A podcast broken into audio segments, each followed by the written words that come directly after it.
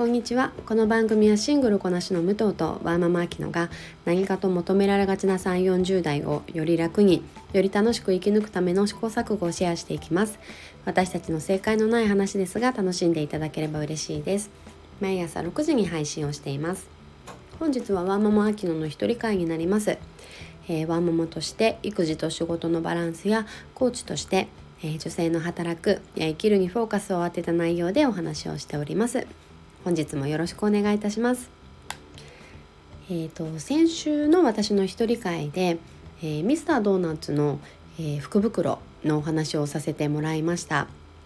でその時に、えー、その配信日12月1日が予約開始ですってお話をしてしまったんですがあの店舗によって、えー、予約の開始日がちょっと異なったようで、えー、間違った情報をねお伝えしてしまって大変失礼いたしました。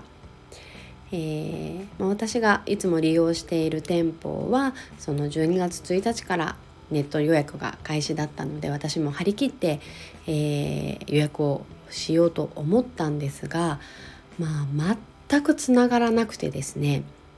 えー、そんなねあのあれですよ渋谷とか新宿とかそんなあの中心店舗ではないんですよ。なんですけれどもまあ、結局その日はつながることができず、えー、翌日の本当にもう日またぐくらいだから丸2日間くらいつながらなくて、えー、まあ、やっとの思いで、えー、予約をしました。でもその時点でもう売り切れな商品もあったので本当に福袋商戦もすごいですね。まあなんかそんなのをこう目の当たりにしました実感した、えー、先週でございました。まあ、でもなんとかこう無事にね購入できたというのをちょっとこちらでご報告させていただきます。えー、では本題に入らせていただきますが、えー、今日のテーマは、えー、振り返りに関してお話ししていこうと思います。皆さんあのこの時期だったりまあ1年間の振り返りっていう作業はされることが多いでしょうか？されていらっしゃいますか？多分こういう配信を聞いてくださってる方ってきっとこう情報をね自分から取りに行く方も多いと思うのでそういった振り返りだったり目標設定とかされてる方も多いんじゃないかなと思います。まあ、いろんなやり方があると思うんですが今日はまあ私が思うこうやり方だったり、えー、メリットだったりっていうのを、えー、お話しできればと思います。まあ、そもそも振り返りってすっごい振り返りを連呼してしまうんですけれども、まあ、どういったことなのかなって思った時に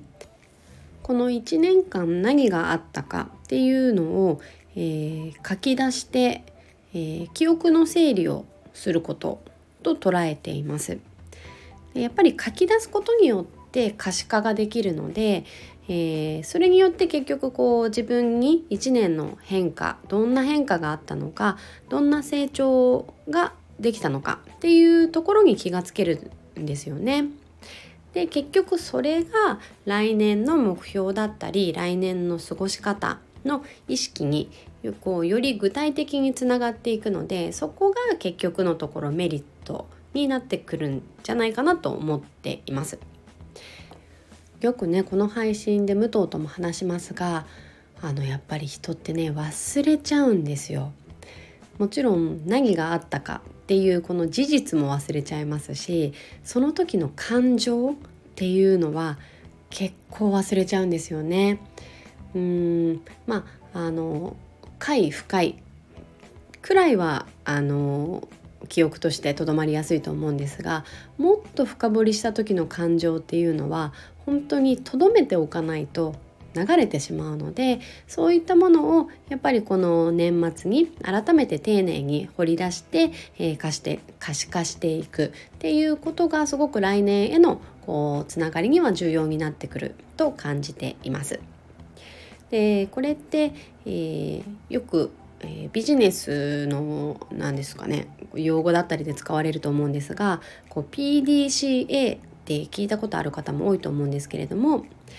目標や、まあ、何かをこう遂行するために必要なこう一連の流れとしてよく言われますが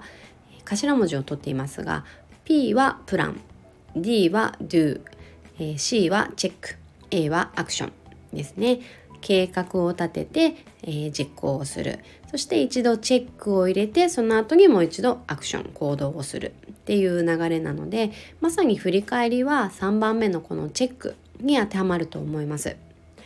でそれによってあの目標にねこうより近づきやすくなるっていうところを考えると振り返りっていうことはとてもあのやっぱり重要な、えー、ポジションになってくるんじゃないかなと感じています。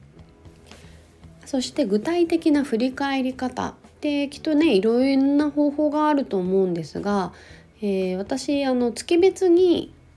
1月から12月あの各月ごとに振り返っていくのを結構ねあのいいなと思っていて理由としては、えー、1年間のこの何でしょうアップダウンとか自分のこう変化っていうのがすごく俯瞰して見やすいんですよね。なので、えー、手帳だったり、まあ、デジタルのスケジュールを使ってる方でもそうなんですが、えー、そういうのを、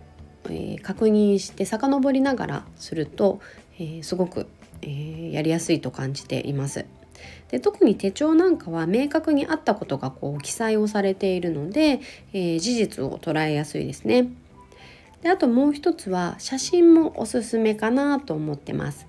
皆さんカメラで写真携帯のカメラで写真撮る方最近多いと思うんですけれども結構ねあの何撮ったかって忘れちゃいますよね。ただ写真撮ってる瞬間ってやっぱり感情が動いている証拠なので、えー、まあ、1月からアルバム遡ってもらってああこんなことあったなとかあこの時私こういう風に感じてたよなっていうのを結構掘り起こしやすいと思ってます。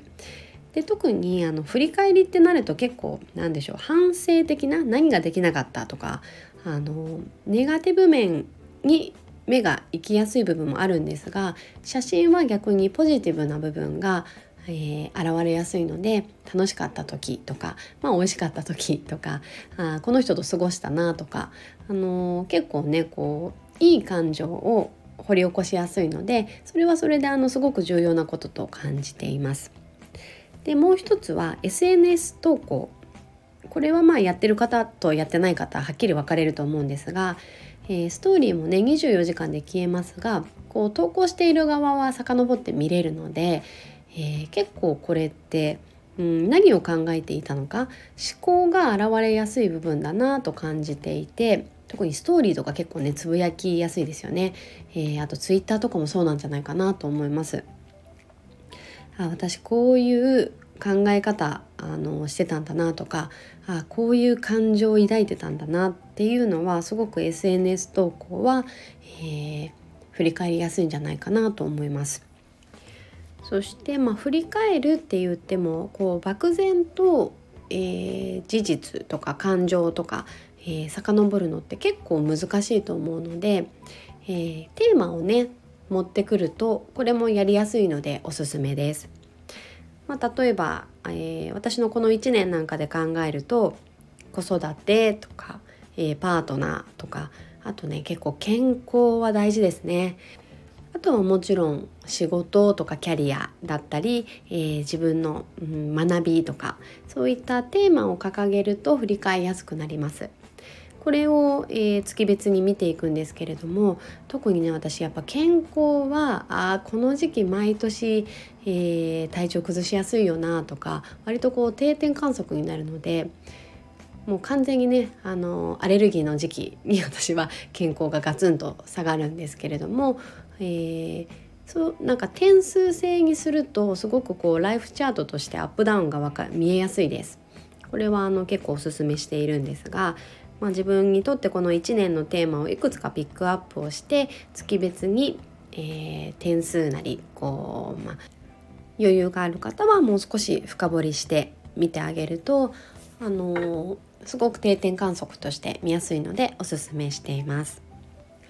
そうやって1月から12月までの、えー、事実とかその時に抱いた感情っていうのを掘り起こしてみて次がまああの翌年へのつながりだと思うんですがうんその感情自体を肯定的に見て、まあ、手放すのか今年に置いていくのかそれとも課題として来年に持ち越すのか、まあ、来年に生かすのかっていうのを、えー、最終的に選別していく作業が入ってきます。やっぱり1年で状況とかあとは考え方とか結構変わりますよね。今年の1月に重要と思っていたことがこの12月には割とどうでもよくなったりというかまあ優先順位が下がってたりっていうことはよくあることだと思うので振り返りをすることによって自分自身の意識とか、えー、まあ優先順位とかをこうアップデートした上で、えー、来年の目標を立てるっていうことがすごく重要になってくるんじゃないかなと思います。まあ、それこそが振り返りのメリットだなって思ってるんですよね。個人的にはこの作業をしてから、えー、新しく買った手帳にこう来年の、まあ、目標だったりとかうーん何でしょうこう自分の意識とかをやりたいことウィッシュリストとかもそうですかねを書き書いていくっていう作業がねなんかすごく好きでうん自分と向き合ったっていうのをあの実感できるんですよね。なので、まあ、毎年振り返りはしているよという方も、えー、あんまり振り返りちょっと重要視してなかったなという方も少しでもきっかけになれば嬉しいです。えー、12月のセルフコーチングももちろん振り返りをのをテーマにねあのメッセージをお伝えさせてもらってるんですが11月からこうちょこちょこ振り返りの内容にしておりますのであのぜひご興味ある方は過去のセルフコーチングの回も聞いてみてください。本日も最後まで聞いていただきありがとうございます。この番組はスタンド FM はじめ各種ポッドキャストで配信をしています。ハッシュタグ正解のない話でつぶやいていただきましたら私たちがいいねやコメントをしに参ります。皆さんのフォローやご意見いただけますと大変励みになりますのでお待ちしております。ではまた次回失礼いたします。